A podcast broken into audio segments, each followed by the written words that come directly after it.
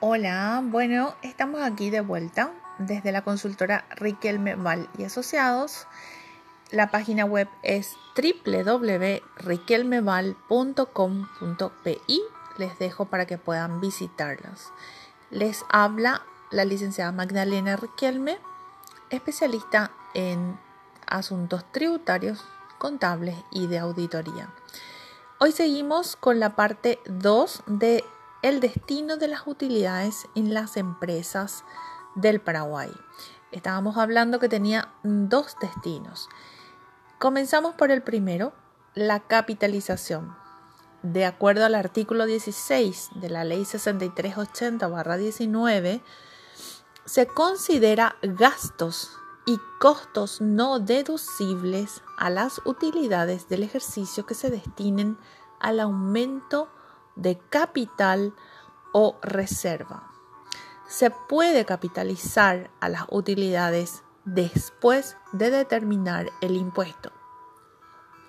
La ley 6380-19 en su artículo 44 expresa que se, tendrá, se entenderá que las empresas unipersonales han distribuido las utilidades en el cuarto mes posterior al cierre del ejercicio.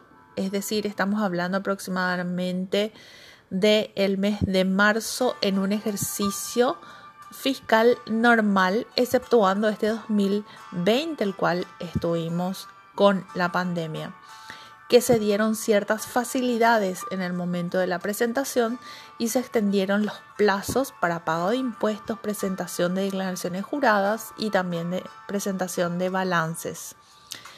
Entonces, en el artículo 44 expresa que se entenderá que estas empresas van a distribuir las utilidades en ese tiempo, salvo que haya, eh, haya reinvertido en la empresa. Es decir, haya dejado ese dinero como parte de una reinversión, que mucho ojo con esto porque tiene que ser justificado, es decir, acompañado de documentación cuando la empresa reinvierte el capital.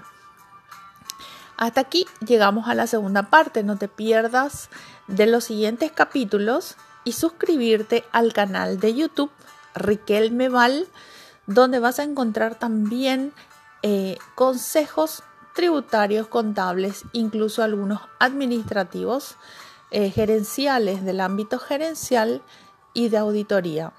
Nos vemos próximamente. Gracias.